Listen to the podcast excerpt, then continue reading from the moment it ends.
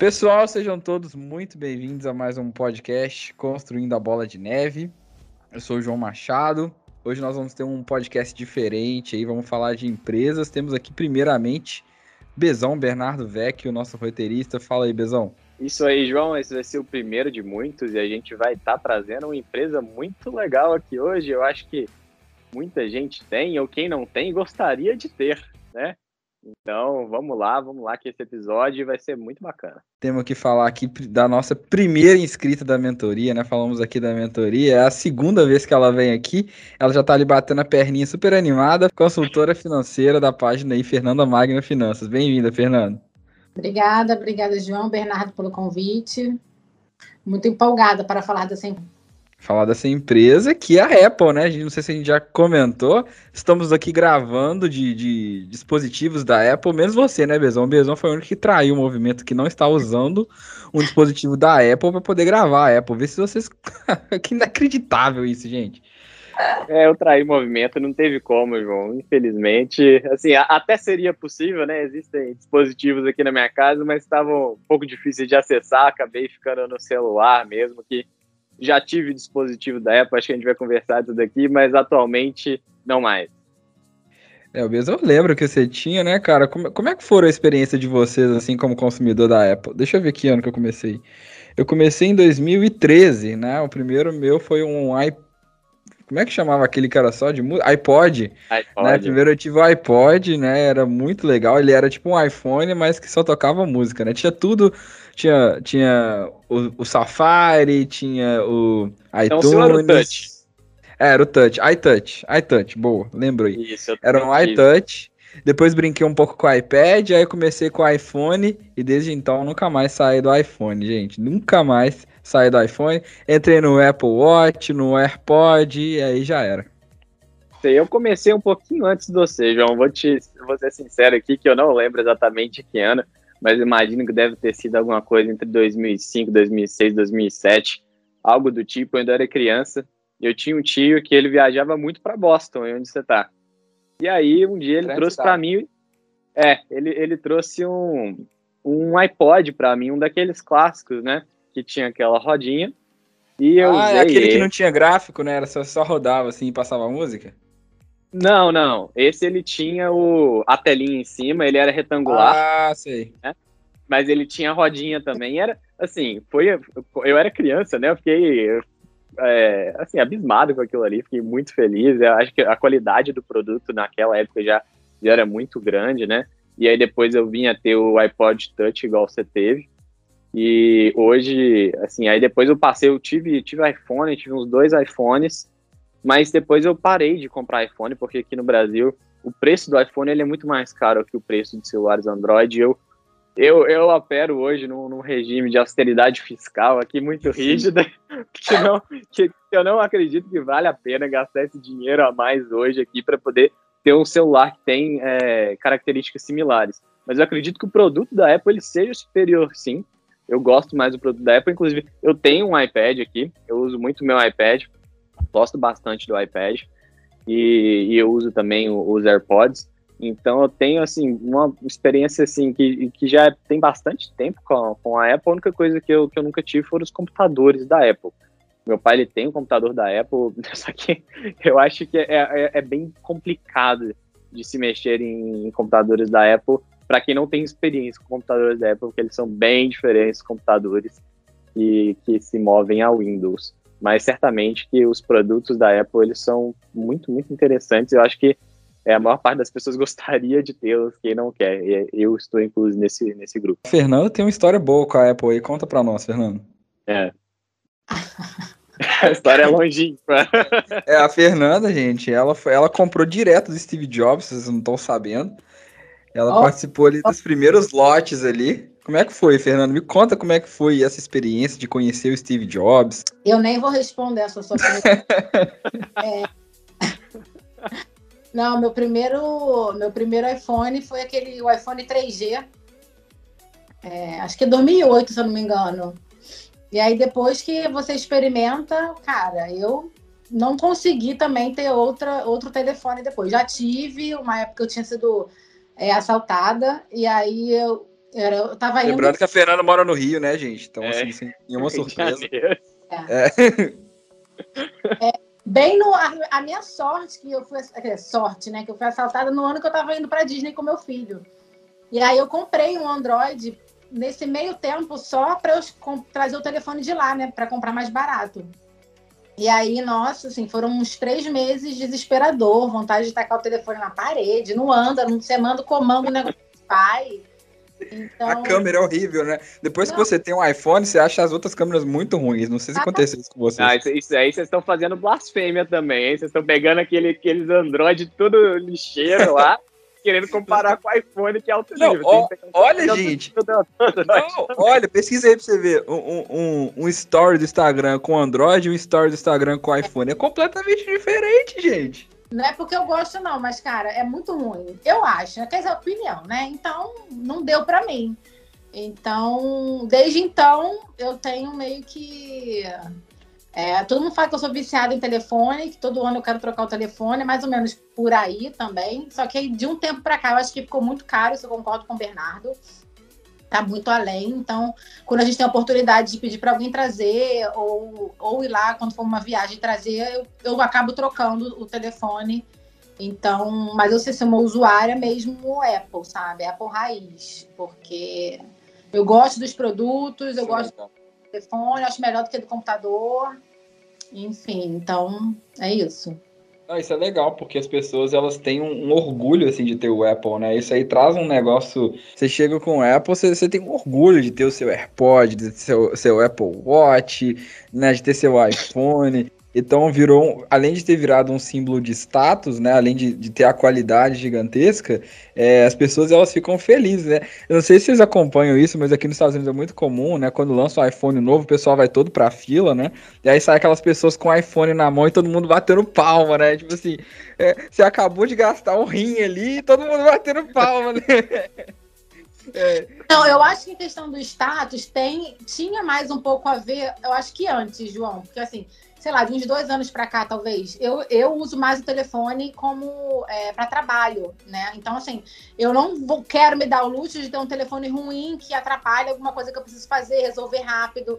Então, assim, hoje o telefone, é, é, eu, como eu uso para trabalho, eu faço questão de ter um bom telefone. E nesse caso, como eu já tive experiência do Android e da Apple, do iOS, não tem como falar que no iOS não é melhor, porque é, né? Eu acho, pelo menos. Então, eu já não vejo mais tanto quanto status, assim. Já foi mais. Antigamente, assim, caraca, ela tem o um telefone da Apple, nossa, é Apple. Hoje não, acho que Apple é mais porque para trabalho, para você conseguir fazer as coisas, eu acho melhor. Sim. Primeiro que não é um telefone. E o legal é que a pessoa não fala, tipo assim, eu tenho um telefone da Apple, né?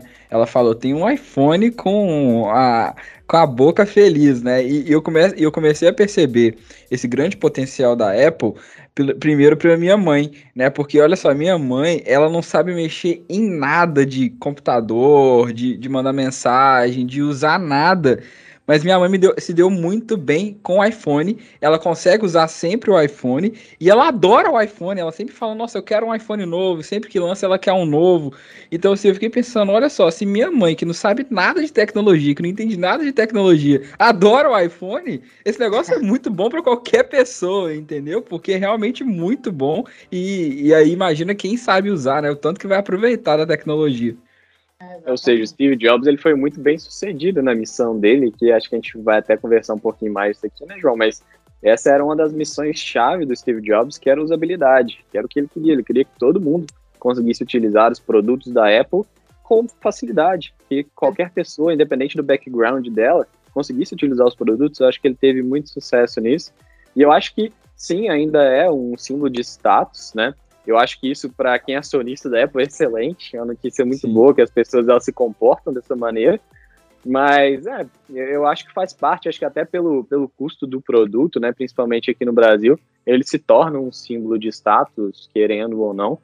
Mas para o acionista, certamente que isso é muito interessante. É muito simples de usar, eu vejo pelos meus, meus sobrinhos também usam muito bem, né? É, você começa a ver a qualidade, porque assim, quando eles foram criar, isso é muito legal, a gente pode falar da história, né? Mas é, eu ouvi falar que o Steve Jobs ele falou para o engenheiro o seguinte: eu quero que a pessoa consiga fazer tudo em dois cliques. né? E aí eu fico imaginando, né? Falou pro engenheiro, se vira, né? E, ele, e, e, antigamente o cara tinha que clicar nisso, aí apertar três pontinhos, e aí abrir, aí tinha que clicar na coisa, e tem certeza que quer abrir, abrir, né? E aí o iPhone transformou isso, que você vai lá, clica no ícone e já abre as coisas, né? E, e isso é muito interessante, porque ele criou algo que nem a gente sabia que a gente queria. Né? Então ele foi lá e criou um smartphone que ele, parece que ele entrou na nossa cabeça e falou: O que, que você quer? Aí a gente falou: Eu quero algo muito fácil de usar muito aplicável, bonito e com que eu vou ter orgulho de usar e com uma marca legal, né? E aí ele foi criou o iPhone, né? Que veio bonito, com design top, que é muito fácil, com dois cliques você usa, é, que cabe dentro do bolso direitinho e todo mundo consegue usar e levar para qualquer lugar. Então parece que ele entrou na nossa cabeça mesmo e falou assim: é isso que eu quero. Eu lembro a primeira vez que eu ouvi falar do iPhone, ainda é criança, né? Foi em 2007 quando eu vi aquilo ali na, na TV, o pessoal comentando, eu fiquei fascinado como que funciona. Você gira o, o celular e a tela gira junto, uhum. que coisa fantástica. Acho que algumas coisas que a gente é, leva como take for granted aqui, é, atualmente, se você puder ajudar na tradução. Take aí, for granted. Vamos lá, Fernanda. O que, que é take for granted? Faço ideia. É, então, vamos lá, gente. A gente tem que fazer um glossário pro podcast aqui, né? Porque eu e Bezão, a gente adora usar uns termos americanos, mas o take for granted é considerar algo já como ganho, né? Já considerar aquilo ali, já. Tanto que quando você fala assim que você não tá ligando mais pra pessoa, você fala que você já take ela for granted, né? Que você não tá tentando conquistar ela mais. Então, essa que é a ideia. Vai lá, Bezão. Exatamente. Então, é algo que a gente acha completamente normal, trivial hoje, mas que há, há 10, 15 anos atrás era impensável. E quem viu aquela revolução, viu essa inovação, ficou embasbacado com a, a novidade. Não só que ele conseguiu, que Steve Jobs ele conseguiu fazer com o design do produto, re, realmente criando um produto é, muito bom, mas também o avanço tecnológico que possibilitou isso, né? Porque o Steve Jobs ele fala que a gente sempre tem que pensar primeiro na, na experiência do usuário, na usabilidade do usuário, e depois ir atrás da tecnologia para poder fazer isso, senão o caminho inverso. Eu acho que isso aí é muito interessante e ele ter conseguido pensar e executar, é, eu acho que é o que é o mais impressionante em relação aos accomplishments que, que o Steve Jobs ele fez.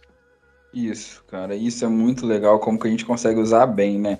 Então, eu acho que é legal, né, para quem quer, quer ir como investidor. Primeiro, gente, isso aqui não é uma recomendação, né? A gente vai falar de várias empresas aqui nesse quadro do podcast. Vamos falar de Disney, Amazon, enfim, todas aí. Se quiserem até deixarem as sugestões aí nos comentários.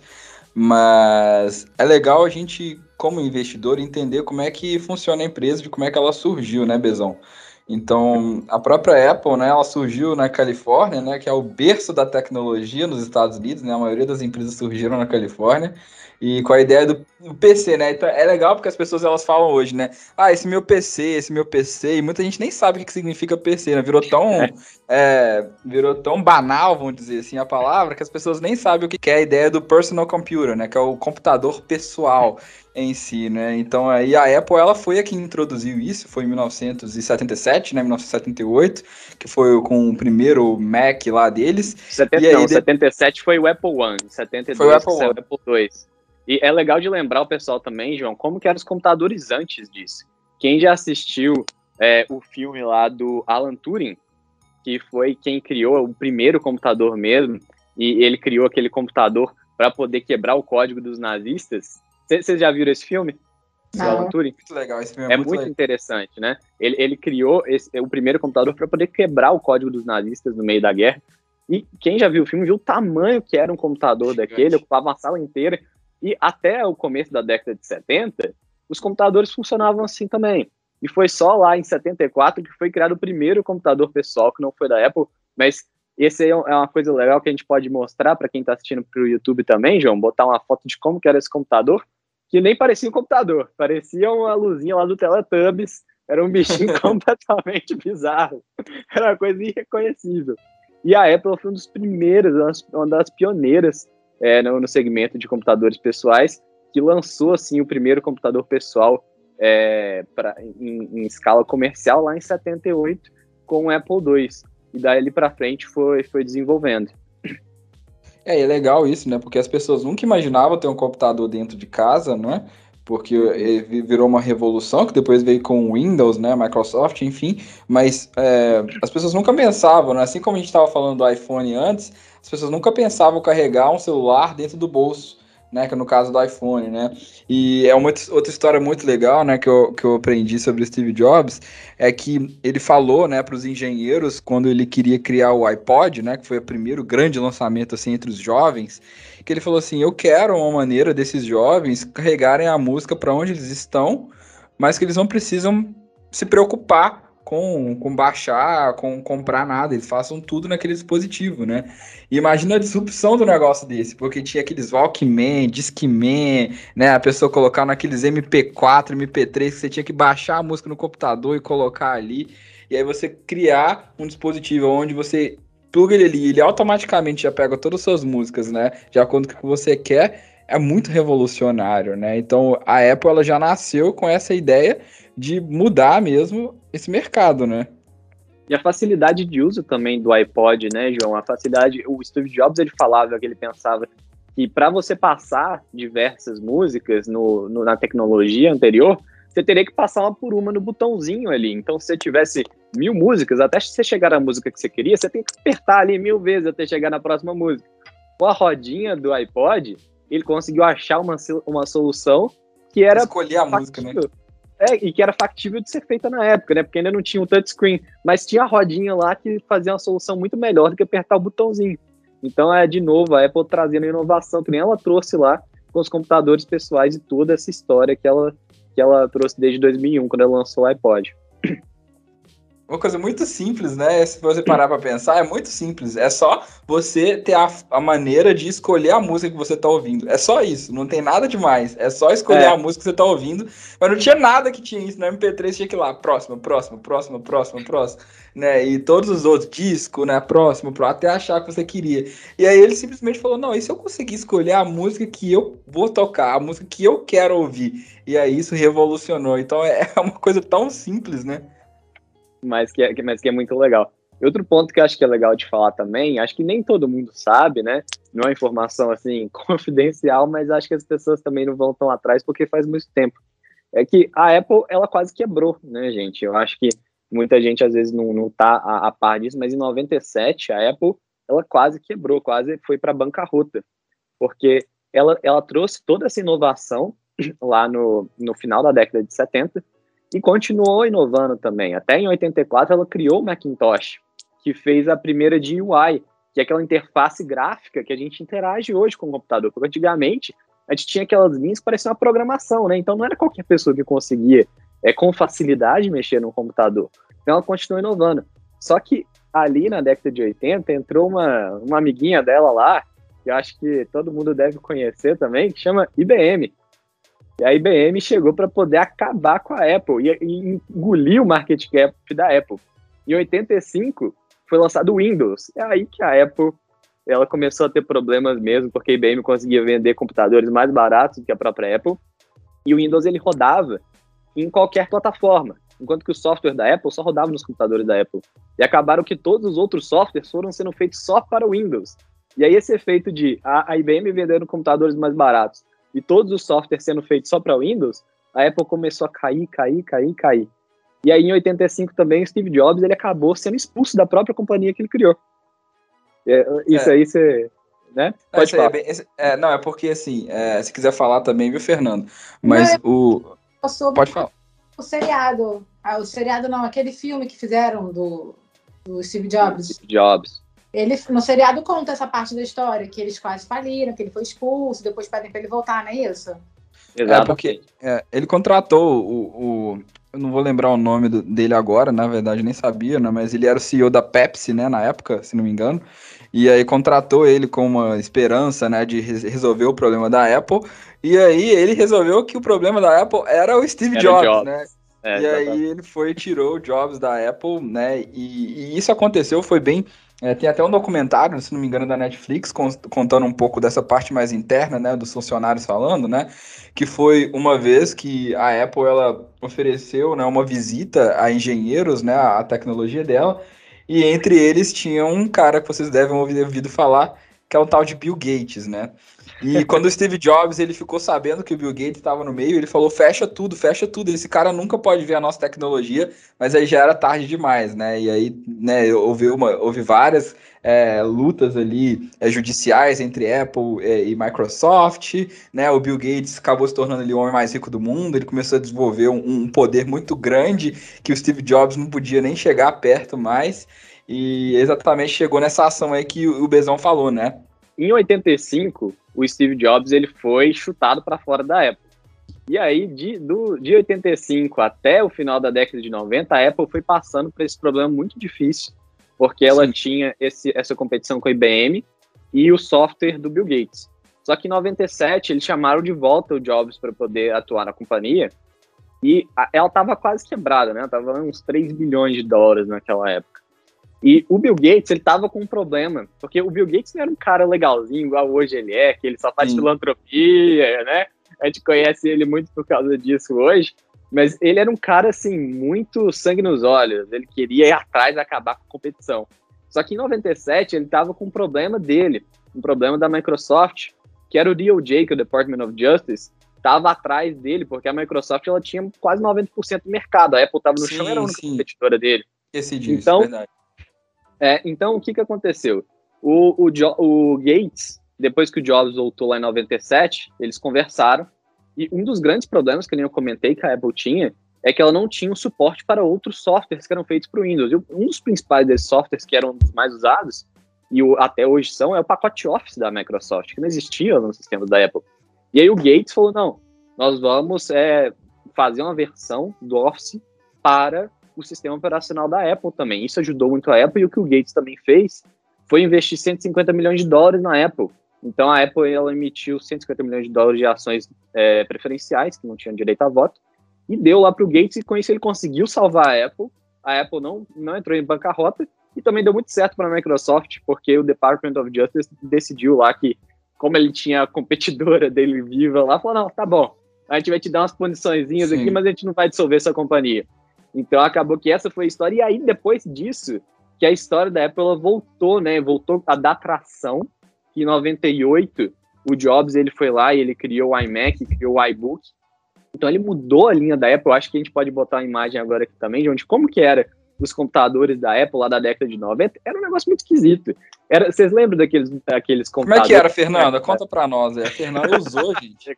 Ela usou por muito tempo, oh. né? A universidade dela usou esses computadores. Como é que foi, Fernanda? Conta pra nós. Não, eu não usei nada, não. Não sei como é que funciona. Eu achei uma coisa horrorosa. Na época eu não compraria, porque é muito feio, uns trombolhos, uma coisa muito esquisita. Era um plástico bege, né? Era um plástico bege é, esquisito madeira, não sei. Parecia que o nome da Apple parecia que tinha um. É, como é que se fala? Empalado lá na madeira, nem sei. Encravado é. em madeira, né? É. Não, mas isso aí era na década de 70, né? Em 90 já era tudo em plástico, meio esquisito.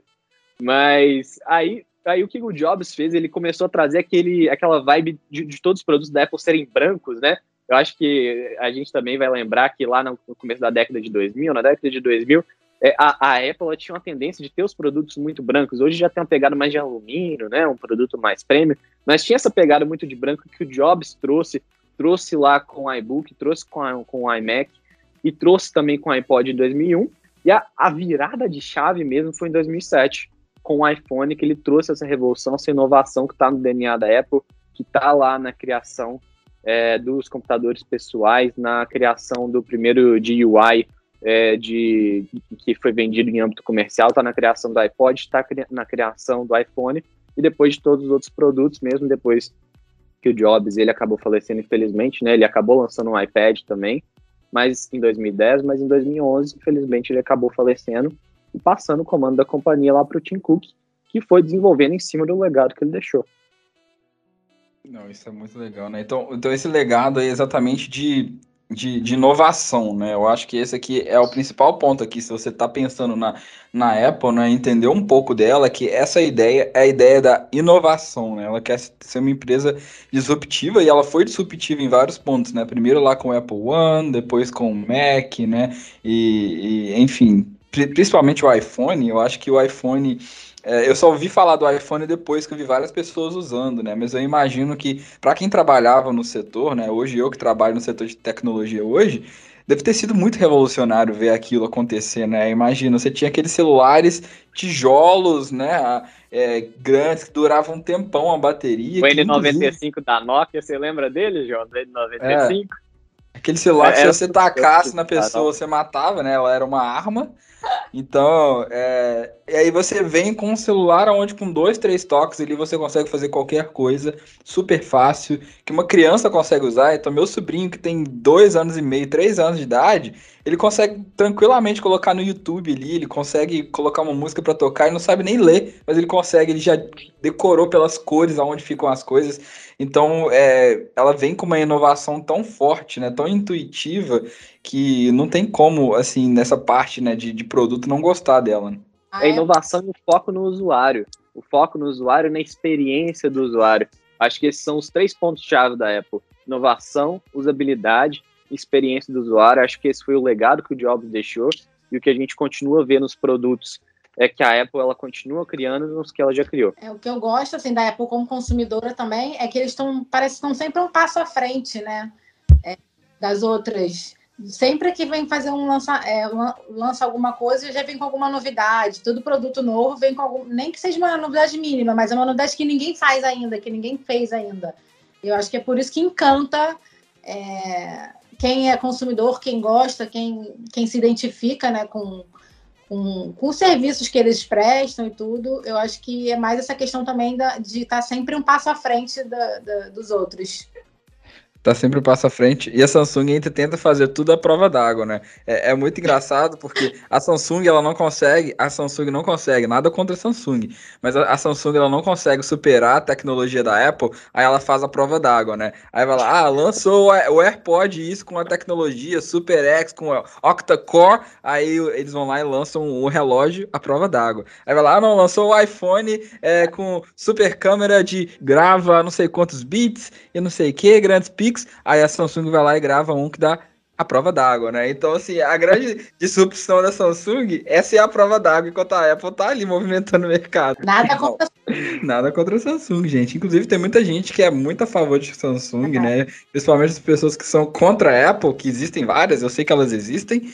É, elas estão aí, mas é, o Bezão, é legal a gente falar um pouquinho dos produtos da Apple, né? Porque a pessoa, o pessoal acha que é, é só iPhone, né? Claro que assim, o iPhone ainda é o produto principal, né, sem dúvida ainda é a menina dos olhos aí do, da Apple, mas o, existem vários outros produtos que estão chegando aí, né, o próprio Mac, com essa pandemia, teve um impacto muito grande, que as pessoas começaram a comprar computador para trabalhar dentro de casa, né, as empresas começaram a investir muito nesse setor, né, os próprios iPads aí, né, os pais comprando para o filho assistir aí home office dentro de casa, então a Apple, ela tá conseguindo até dar uma diversificada boa até nos próprios serviços.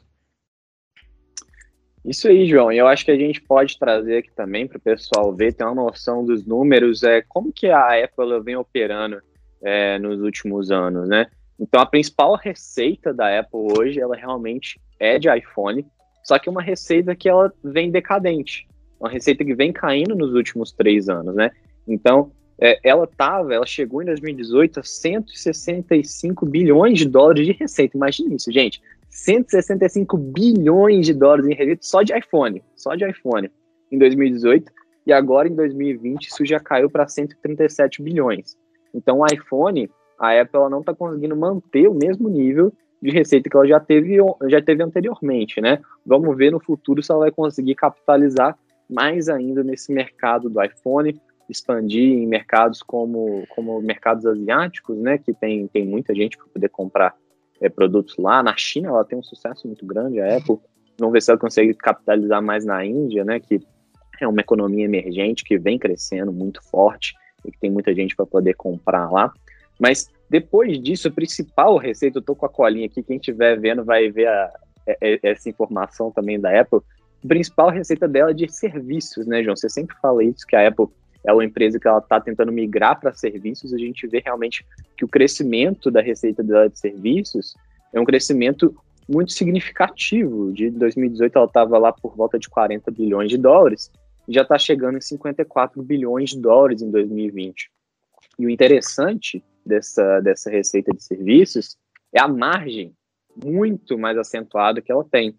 Então, se a gente for ver as comparações de margem, enquanto que a margem dos produtos físicos da Apple vem contraindo desde 2018, a margem dos serviços da Apple vem expandindo desde 2018 até 2020, chegando a, a 66% de margem bruta, tá, gente? A gente está conversando aqui de margem bruta de serviços. Então, a gente sabe, né, por que, que a Apple quer é, fazer essa transição para a empresa de serviços, porque ela tem uma margem muito grande. Mas eu acho ainda, essa é uma opinião que eu tenho, que ela precisa, para poder é, disponibilizar esses serviços, do negócio de produtos dela, porque é a partir dos produtos dela que ela consegue, consegue disponibilizar a maior parte do, do, dos serviços dela. Então, acho que é, é bacana, acho que a gente consegue ver uma expansão, uma, uma oferta maior de serviços, tanto dentro da própria loja da App Store da, da Apple, com os outros serviços que ela tem, é, que ela tem serviço de, do iCloud, ela acabou de lançar um iCloud mais robusto, com o mesmo preço, não sei se vocês chegaram a ver, que tem funções muito interessantes de segurança, ela tem a, a opção dela do, do CarPlay, ela tem a opção dela do Apple TV, do Apple Music, e está capitalizando mais ainda nesse serviço, né, João? O que, que, que você acha desses serviços dela? Não, assim, eu acho o seguinte, né? É, um ponto que a gente vê assim nas empresas, né, que elas costumam falhar. Qual que é o grande risco da Apple aqui, né? Você vai falar assim, é, você vai avaliar uma empresa, como que você avalia, né? Primeiro você entende o plano de negócios, né, o business plan, aí você começa a olhar é, para as vantagens da empresa, né, que seria o moat, né, vamos dizer assim, né, que a gente já explicou aqui, que é a vantagem competitiva. E aí depois você vai, olha o management, né, que seria a gestão da empresa. Então você começa a olhar os riscos da empresa, você não pode deixar de olhar o risco da empresa, né? E quando você olha para o risco da Apple, você começa a perceber que o grande risco dela são dois, né? Primeiro seriam os grandes competidores, de alguma forma, né? Conseguirem superar ela, que ela está muito na frente, eu acho difícil, mas é um risco que existe para o futuro. É uma né? grande inovação outro... aí, né, João? É, é possível, é possível. Assim como ela fez uma grande disrupção, né? é, né? Antigamente você tinha os. Blackberries, era, era a moda do momento, né? Todo mundo tinha Blackberry, era cabuloso. Tinha aquele é. teclado Query, né? Tinha aquele teclado que o Query, quem tinha o teclado Query era o cara, né, velho? Aí agora, aí veio lançou a época que não tem teclado, né? Então pode ser que daqui a pouco eles inventem lá na China um celular que você mexe no ouvido, não sei. Mas enfim, o, existe esse risco, né? E eu acho que o outro grande risco, né, seria as pessoas pararem de usar, né? Então, é, e aí, o que, que ela tá pensando, né, lá na frente? Cara, como é que eu seguro essas pessoas? Né? Como é que eu faço com que elas não parem de usar, né? É eu ter, né, outras opções para ela dentro da Apple, né? Então a Apple ela tá deixando de ser uma empresa de software, de hardware, né? A Apple tá deixando de ser uma empresa de hardware, né, que seria de equipamentos, para se tornar uma empresa de software, né, que seriam aqueles serviços, né, todos aqueles jogos, tudo ali dentro, né, desse, desse mundo Apple, porque aí você consegue, é, você imerge o cliente ali dentro e ele não consegue sair mais, né? É, porque ele consegue começa a usar o iMac, ele tem o Mac, aí ele consegue conectar o Mac dele no iPhone, o iPhone dele conecta no AirPod dele que conecta no Apple Watch, mas ele também consegue assistir a TV dele, consegue mexer no carro, né? Hoje eu uso o CarPlay, eu não sei viver mais sem o CarPlay, né? Então é, você consegue imergir essa pessoa ali em um em um serviço e ela não sai mais, porque ela Tem agora para ela continuar usando, ela precisa ter o iPhone. Tem o é o ecossistema. consegue sair, escapar, né? É, é o ecossistema que a Apple cria. Ela cria um ecossistema de todos os seus produtos. É. E isso que é interessante é que ela faz não só serviços, mas produtos. Então ela tem todo o ecossistema. Então é o celular, é o relógio, é o iPad, é o computador. Esses são os serviços, né? Você falou até de jogos, tem outro serviço aí que é o Apple Arcade, que a Apple também lançou. Aí tem os, todos os serviços associados que a Apple tem, que ela vai construindo, né? E tem, depois a gente vai falar de produtos futuros aqui, mas um deles que a, a Apple já pretende lançar, já anunciou o Apple Car. Então vai ter mais um, mais um produto, um grande produto. Lá naquela trama deles, você não conseguir sair. Exato. E, e, e isso é legal, gente, porque isso é um dos moldes que existe, né? A gente vai comentar disso na mentoria, né, João? Mas esse é um dos moldes que existem. É o molde de troca.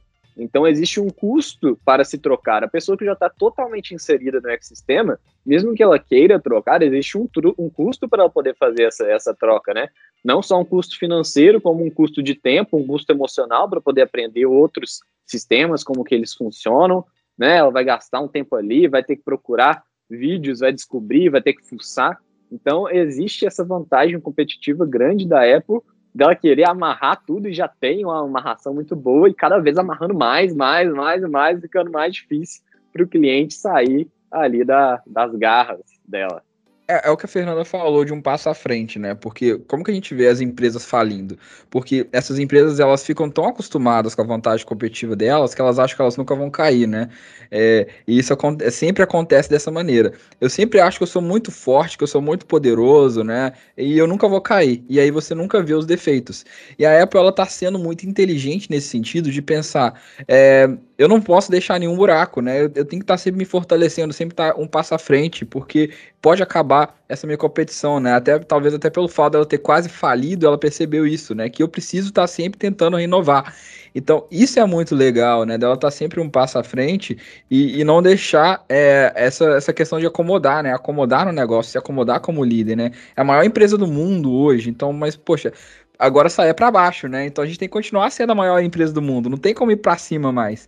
Então isso eu, eu vejo, né, como é, vantagem competitiva como investidor, nesse sentido, né? Se você for ver como consumidor, parece que a empresa está te cercando, né? Ah, agora você tem que ter o cloud, agora você tem que ter o AirPod, agora você tem que ter o, é, o Apple Watch, agora você tem que ter o iPad, você tem que ter o Mac, mas é, parece que ela está meio que te cercando, mas como investidor, você vê, cara, isso é brilhante, porque a pessoa ela precisa de um fone de ouvido, ela precisa de um relógio, ela precisa de um computador, ela precisa no futuro de um carro e ela precisa de todos esses serviços. Por que não comprar tudo dentro da Apple com uma marca que é de outra qualidade, que a gente sabe que vai dar, vai entregar resultado e ainda vai, o preço vai estar embutido ali para o investidor, né? Então, é, pensando nesses produtos da Apple, é muito interessante, já está dando sentido. A gente colocou a imagem aí, né, do, de todas as receitas da Apple. Se você for ver, o iPad ele teve ali uma receita de 23 bilhões e os wearables, né, que são os usáveis, por exemplo, AirPod, Apple Watch, são 30 bilhões,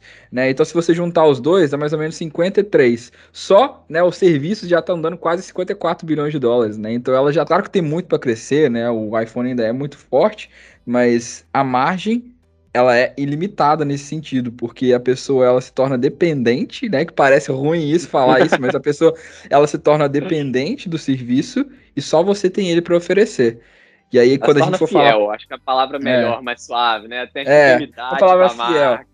É, uma pessoa fiel, as pessoas são leais à Apple, isso é muito legal, né? E aí, ela não, você não tem meio que escapatória mais. E como investidor, isso aqui é muito excelente, né? Quando a gente fala de Facebook, por exemplo, a gente pode falar dos, dos ads, né? De toda a propaganda, você fica meio que refém do Facebook. Mas aí aqui na Apple, com essas tecnologias, você fica refém dela também. Tem dois pontos que eu queria só salientar como consumidora também.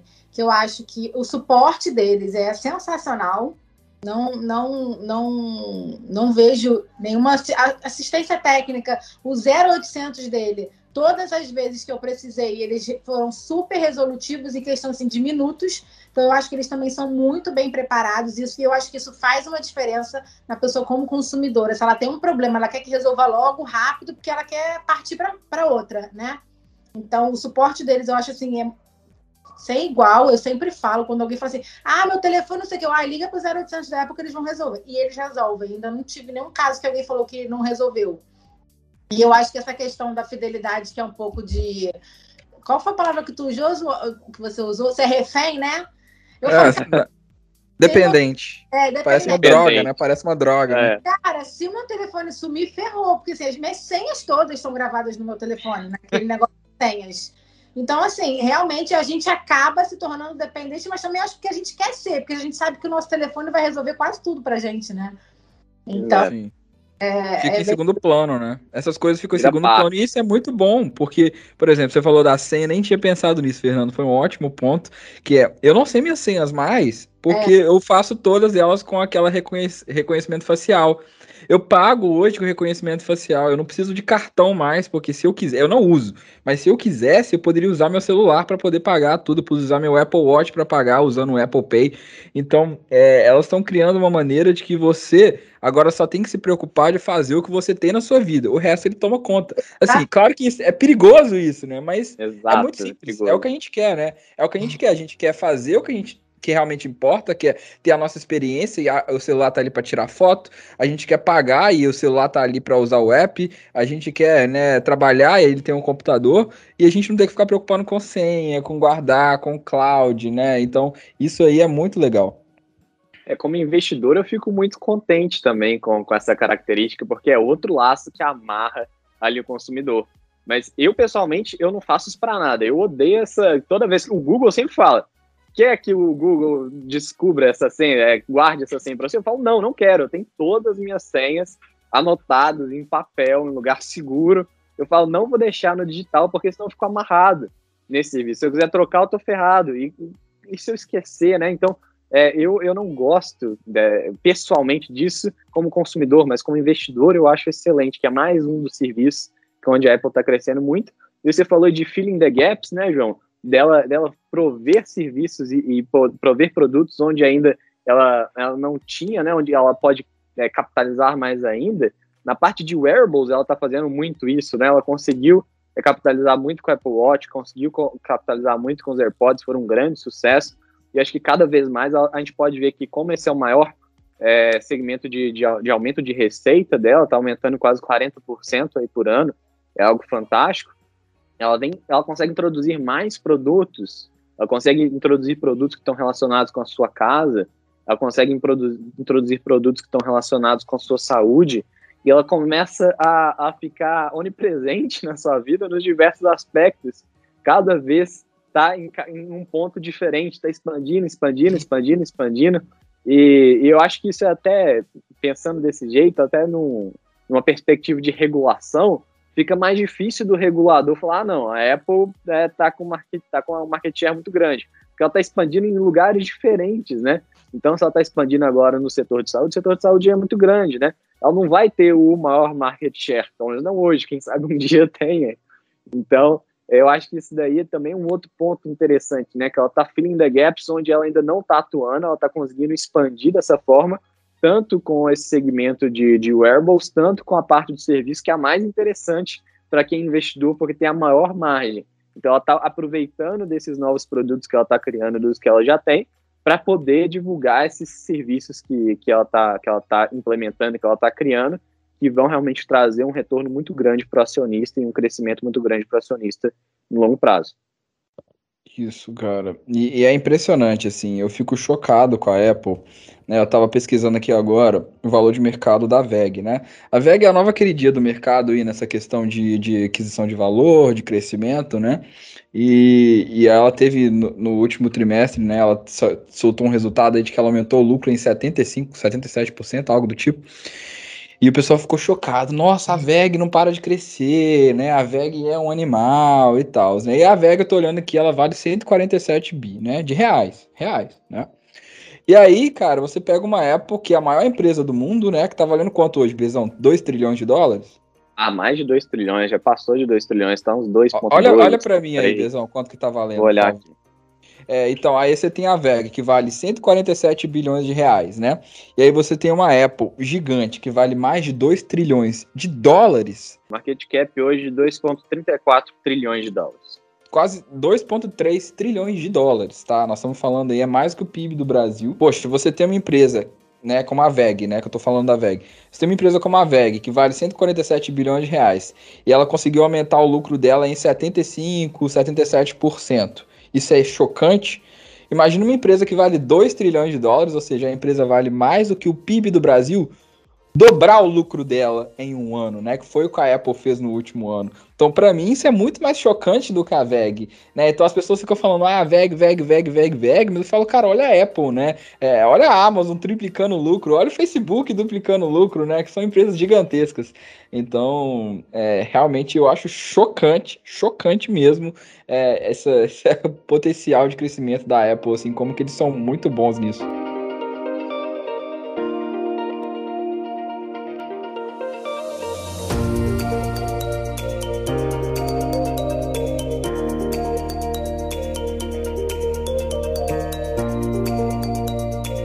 E, gente, eu queria saber de vocês se vocês viram algum defeito na Apple. Né? Vocês veem algum defeito, algum risco, assim, é, é, alguma coisa nebulosa, assim, que você fala assim, cara, isso aqui é perigoso. Vocês veem algum, algum defeito hoje na Apple? Porque a gente só falou bem até agora, né? Ah, o design é bom, os caras se mandam bem, a gestão é top, é, eles são muito bons nisso, naquilo, eles entregam valor, eles estão cercando as pessoas, eles estão fazendo todo mundo comprar.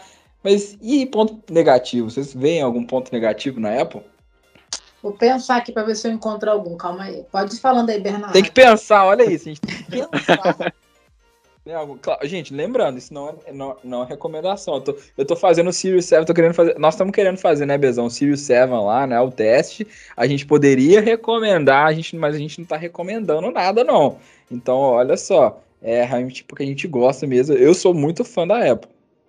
Exatamente, João. Isso aqui é um conteúdo, ele é pura e exclusivamente com conteúdo educacional, né? Não se trata de nenhum tipo de recomendação de compra. Mas é... Ah, também, gente, fica à vontade, né? Não tamo... a gente não está impedindo ninguém, a né? Decisão é sua. Estamos, a decisão é estamos aqui para te ajudar, estamos dissecando a empresa para você aqui. Inclusive, gente, nós estamos querendo fazer esse quadro aqui mais vezes, todo mês, aí, talvez uma vez por mês ou até mais. Falem nos comentários o que vocês acharam desse formato, se vocês gostaram da gente falando sobre a empresa. Conseguiram pensar em algum ponto negativo da Apple? Eu ainda não. Bem.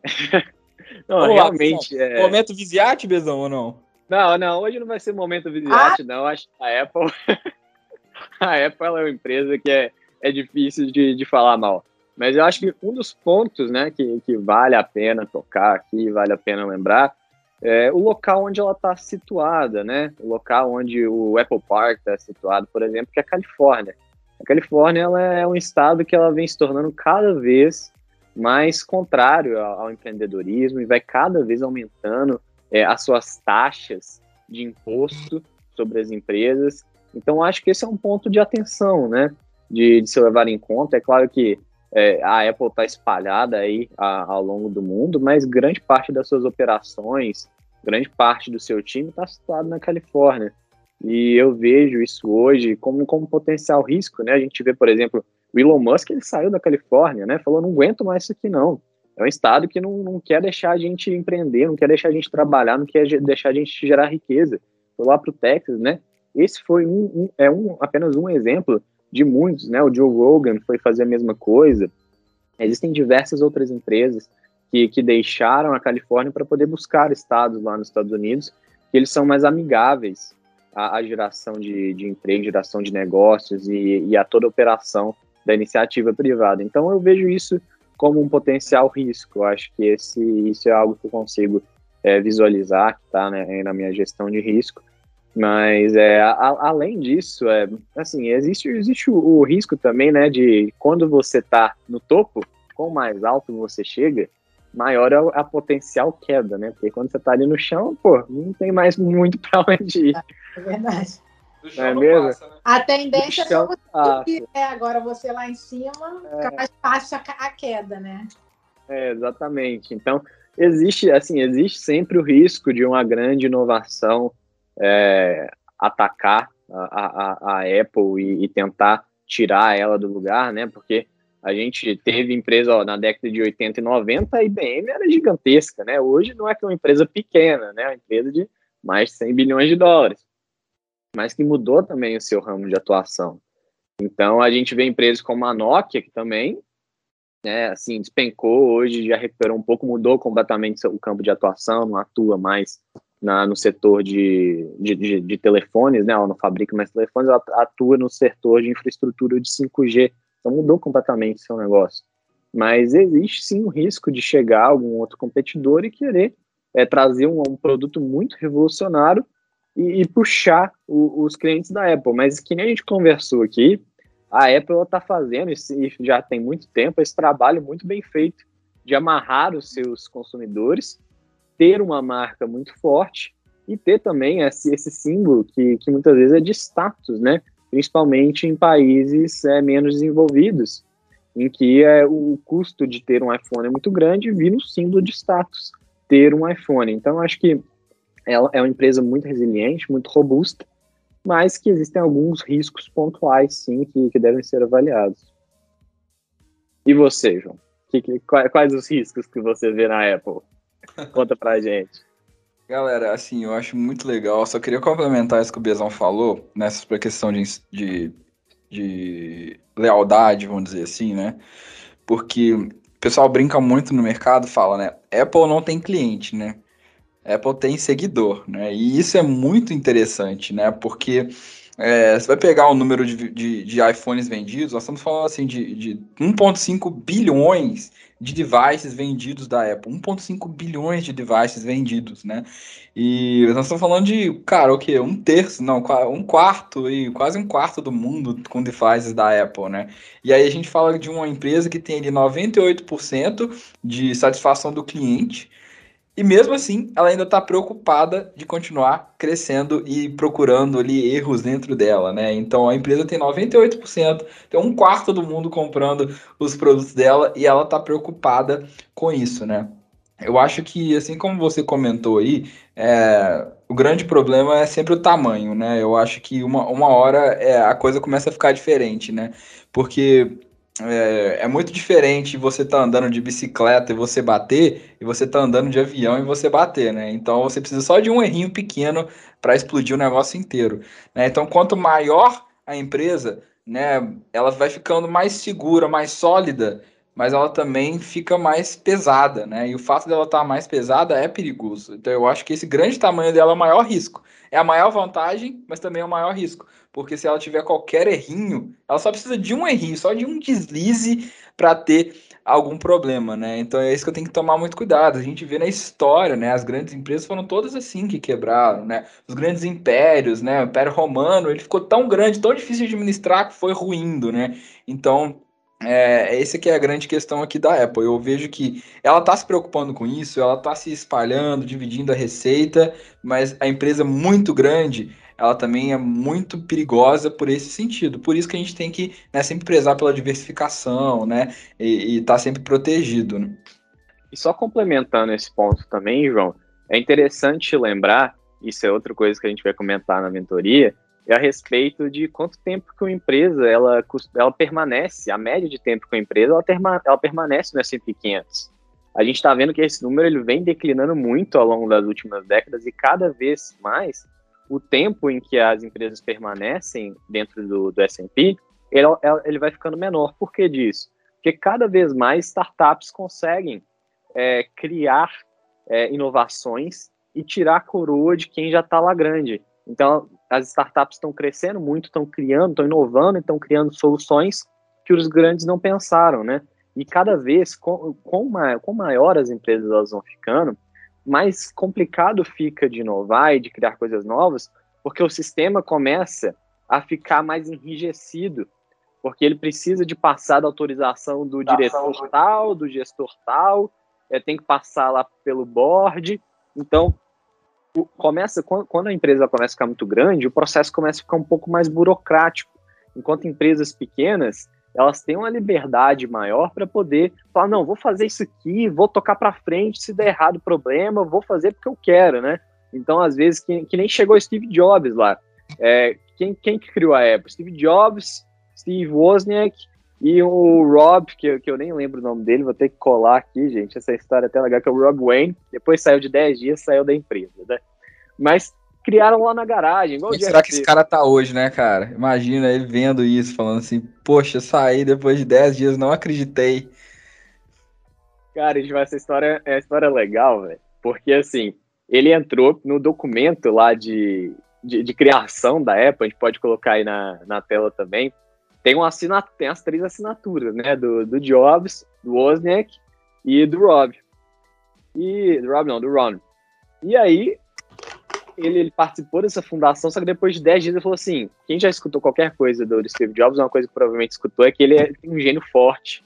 Ele era uma pessoa que, apesar de ser, de ser muito genial, ele era difícil de se trabalhar, não era uma pessoa fácil de se trabalhar. E aí o Ron falou assim: não, não aguento trabalhar com esse cara aqui, vou embora. Vendeu a sua participação para o, o Jobs e para o Wozniak e arrecadou 800 dólares com essa venda.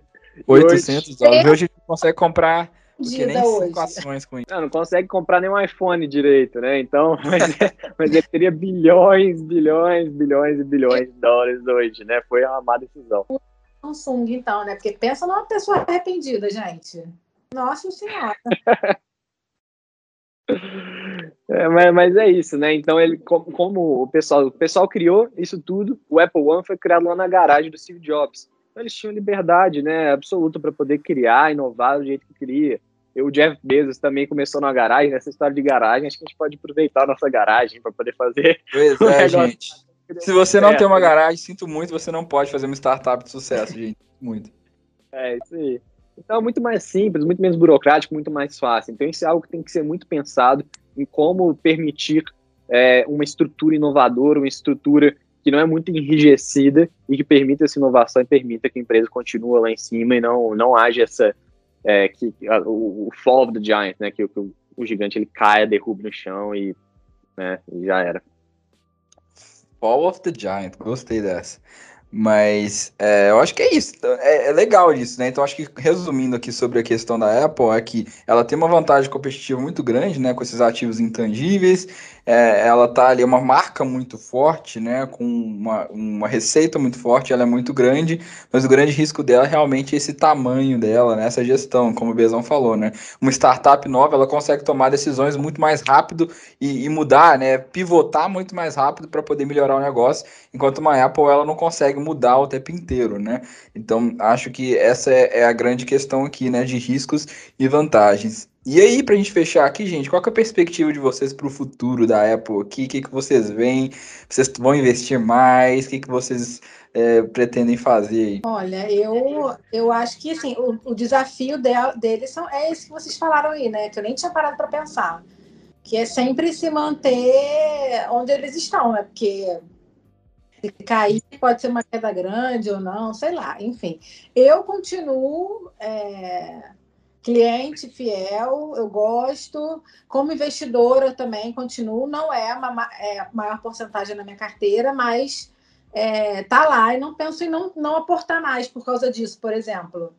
Né? Eu acho que até acontecer isso, vão ter vários sinais que a gente vai ver que tem alguma coisa errada e você vai conseguir administrar nessa questão do, do, dos investi de ser investidora e de ser sócia da Apple. Mas, por enquanto, eu continuo é, acreditando na empresa, né? Então, eu continuo investindo. Eu, assim, para mim, investir ou não na Apple, em qualquer empresa, vai depender do preço que ela está sendo negociada, né? E eu, eu, não vou comentar aqui agora se eu acredito que o preço da, da Apple está justo ou abaixo do Poxa, Tesões, todo mundo escutou o podcast aqui uma hora só para poder saber isso, cara. Você não vai falar, gente? Até eu tô querendo não, saber não. se o braço tá esticado, se não tá.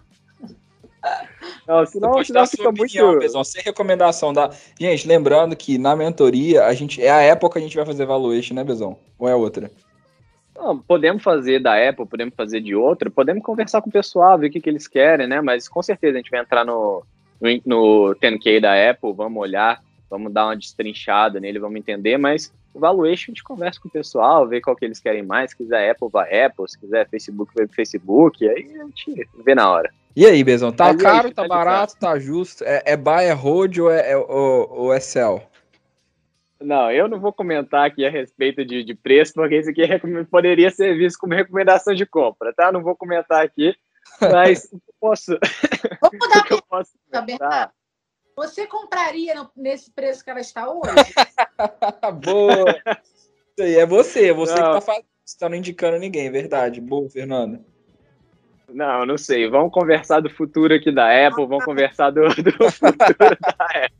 Bezão tá pior que, que, o, que o Mark Zuckerberg no Congresso.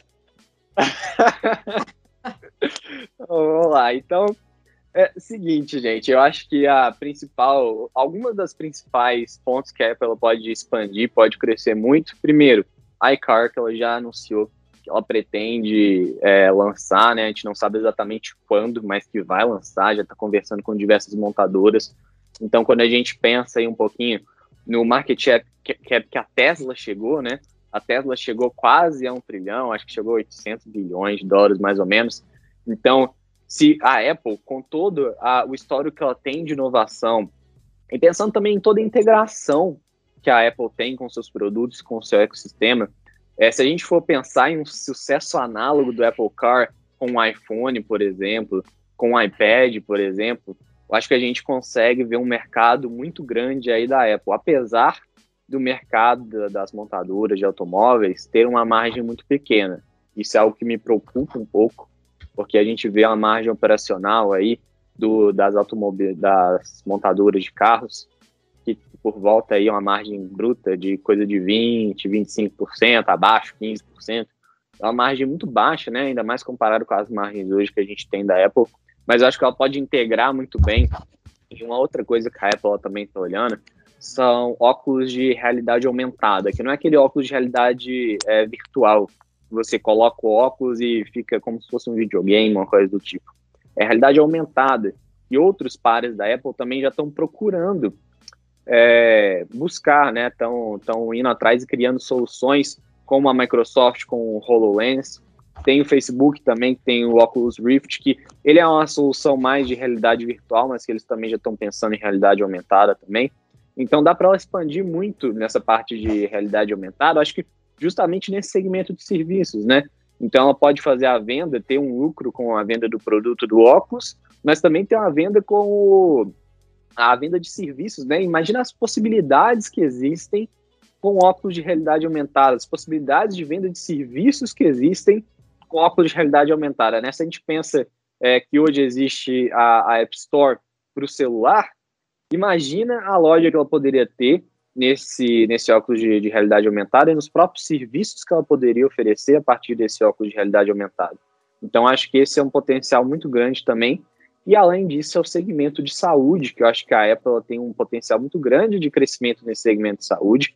É um segmento que ele tem um total addressable market de coisa de 3,5 trilhão de dólares, é um, de dólares, é um mercado realmente enorme, e que a Apple já vem colocando o pezinho dentro com o Apple Watch, fazendo.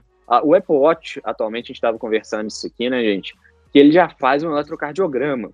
Então, imagina um ponto que a gente chegou aqui, em que o seu, o seu device ele vai fazer o monitoramento de um eletrocardiograma, ele faz a, a é, monitoramento do sono também para ajudar você a dormir, dormir melhor, monitoramento do oxigênio do sangue.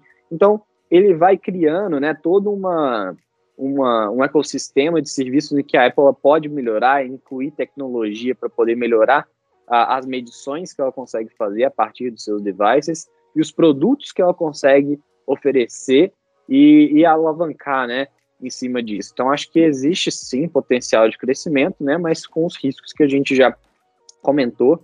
Agora, eu acho que esses são os três principais pontos onde ela consegue realmente expandir, além de expandir mais ainda os negócios que ela ainda tem, porque apesar dela ser muito grande, ainda tem uma margem ali, principalmente em países é, em desenvolvimento, para poder crescer e para poder entrar e ganhar market share também. E eu não acho que a Apple quer que todo mundo tenha iPhone, eu não acho que a Apple quer que todo mundo tenha iPad, né?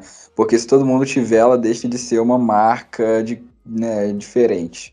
Então eu acho que a grande vantagem dela aqui, eu acho que o grande futuro da Apple aqui no meu, na minha visão, é continuar fortalecendo essa marca né, para que essa marca seja né, forte, né, para que as pessoas queiram colar adesivo da Apple na, na porta do quarto, entendeu? É isso que ela tem que fazer. E aí, é, né, além do que isso que o Bezão já falou, né, além de continuar expandindo, principalmente serviços, né, acho que serviços é ilimitado, não tem limite para serviços, todo dia você pode descobrir um serviço novo e cobrar por ele. E se ele está dentro dos do mundo Apple, fica muito mais fácil, né? Você acaba comprando ali com muito mais facilidade, porque já está ali mais fácil, tá à sua disposição, seu cartão de crédito já está lá, tudo seu já conecta nele, né? Então, é, eu vejo que o futuro da Apple, se ela conseguir continuar amarrando bem esses clientes, continuar criando novos serviços e, e mantendo o iPhone, o iPad, o Mac como marcas fortes, vai ser muito difícil ver uma empresa para desbancar ela uh, nesse sentido de, né, de, dessa marca, né? Talvez possa vir outra empresa chegar a valer mais do que a Apple, e isso não tem problema. Né? O fato da Apple valer mais do que é, uma Saudi Aramco não muda nada na vida da Saudi Aramco. Então pode vir uma empresa valer mais do que a Apple, isso eu acho totalmente possível. Mas desbancar a Apple como esse gigante dos smartphones tem que acontecer algo muito disruptivo. Então, se ela conseguir for, manter essa marca forte, conseguir continuar vendendo esses serviços dentro dela, com iPad, com iCloud, com é, iCar, com tudo isso, vai ser muito difícil desbancar ela. Essa que é, que é a minha visão. E citando Warren Buffett, né? O Warren Buffett falou na reunião da Berkshire Hathaway que perguntaram para ele, né? Warren Buffett, é, o Charlie Munger falou para você que era um erro vender Apple e você vendeu Apple. O que, que você achou? Né? E ele falou: foi um erro, Apple está muito barata, né? Warren Buffett que falou, não fui eu, tá, gente? Mas, enfim, é, fica aí a reflexão, né? Quer falar mais alguma coisa, Fernando? Não, acho que eu quero é, tô doida para começar logo a mentoria para poder avaliar e saber se a Apple tá cara ou não, porque Bernardo se esquivou da resposta. Deu de político aqui, sabonetei. É, pois é, saiu pela tangente, mas tudo bem. Eu agradeço o convite, sempre um prazer bater o papo com vocês. E é isso. É isso, gente, é isso. Muito bom. E, e falando de novo da mentoria, gente, é, vamos falar sobre tudo isso, sobre stocks, REITs, sobre. Ah, tem muita gente me questionando, né? Ah, mas eu não quero investir só no exterior, eu quero aprender tudo. Nós vamos falar tudo que você pode aplicar para um stock, para um REIT, você pode aplicar para uma ação normal. Nós estamos te ensinando como investir, né? Como um todo, né? Tem toda a questão de mentalidade, de como você pensar, de como você gastar, vamos falar de hábitos, enfim, tudo isso é importante você pode aplicar. Se você for investir na China, você pode aplicar, você vai que precisar saber, ler relatório em chinês, né? Mas é, é, tirando isso, né, você consegue. na contabilidade deles também, né, João? é, tem isso também. Chinesa, então vamos né? falar Inglaterra. Vamos falar Inglaterra. Então, se você quiser investir na Inglaterra, é, fica, fica fácil também, você pode fazer da mesma maneira, tá? Então é aplicável para todo mundo, desde quem está querendo começar. A ideia da mentoria é essa, de pegar e falar o que, que você quer, o que, que você precisa para você se desenvolver, tá, gente? Então começa no dia 7 de julho, se você ainda dá tempo, se você está ouvindo ainda, se ainda não der, é, ainda temos ainda conteúdos gratuitos, continue seguindo a gente aí no YouTube. Então, Bezão, muito obrigado, cara. Foi um baita episódio, eu gostei muito. Pessoal, falem aí se vocês gostaram pra gente poder fazer a próxima aí. Tem a, já tem alguma na cabeça aí? Tô pensando aqui, não sei, Disney, Amazon, Netflix, não sei, tem tô pensando. Tantas, né, João? Que, acho que esse é o lado bom de, disso tudo, né? Tem tantas, tantas, tantas, tantas que a gente fica até sem saber de qual que faz, né? Eu acho que esse episódio foi muito legal, gostei muito de fazer também, eu adoro fazer isso aqui. Eu acho super bacana conversar sobre empresa, avaliar um pouquinho a empresa aí. Eu espero que todo mundo tenha gostado muito desse episódio também. E quem gostou, deixa o comentário aí é, de qual a próxima que vocês gostariam de, de ouvir falar, porque eu acho que esse é um quadro que a, gente, que a gente pode aproveitar muito, falar de muitas outras empresas. E agradecer a sua presença aqui também, Fernanda. Foi um prazer ter você aqui de volta. E foi meu, e, é, é isso aí. Como é que o pessoal acha vocês aí, gente? Deixa o Instagram aí pro pessoal. Bom, meu Instagram é fernandamagno.finanças. E lá também lá na página eu falo sobre é, organização financeira, mudança de mindset, controle de dívidas e fala um pouquinho também de investimentos. Então, segue a gente lá. Quem quiser me seguir lá no Instagram é BernardoVCC. Eu não venho postando muito ultimamente, mas um dia isso vai voltar assim que a minha vida permitir, assim que o meu tempo permitir, certamente que um dia vão voltar com, com os posts aí. Show de bola, então, pessoal. Então é isso. Muito obrigado por ouvirem mais um episódio. Gostei muito também, foi divertido gravar. Acho que talvez eu goste um pouco da Apple, então para isso, para mim, talvez foi divertido para mim. Tá, quando tiver o episódio da Exxon, aí nós vamos ver qual que eu gosto mais, né? Então, vamos ver aqui. Então, se você gostou desse episódio, não esquece de deixar no comentário, como o Bezão falou, qual você quer. Você quer Disney, você quer Amazon, você quer Facebook, você quer é, Netflix, enfim, fala aí qual que você quer. E se quiser me seguir no Instagram, arroba. Machado, beleza? Então, até terça que vem. Aquele abraço.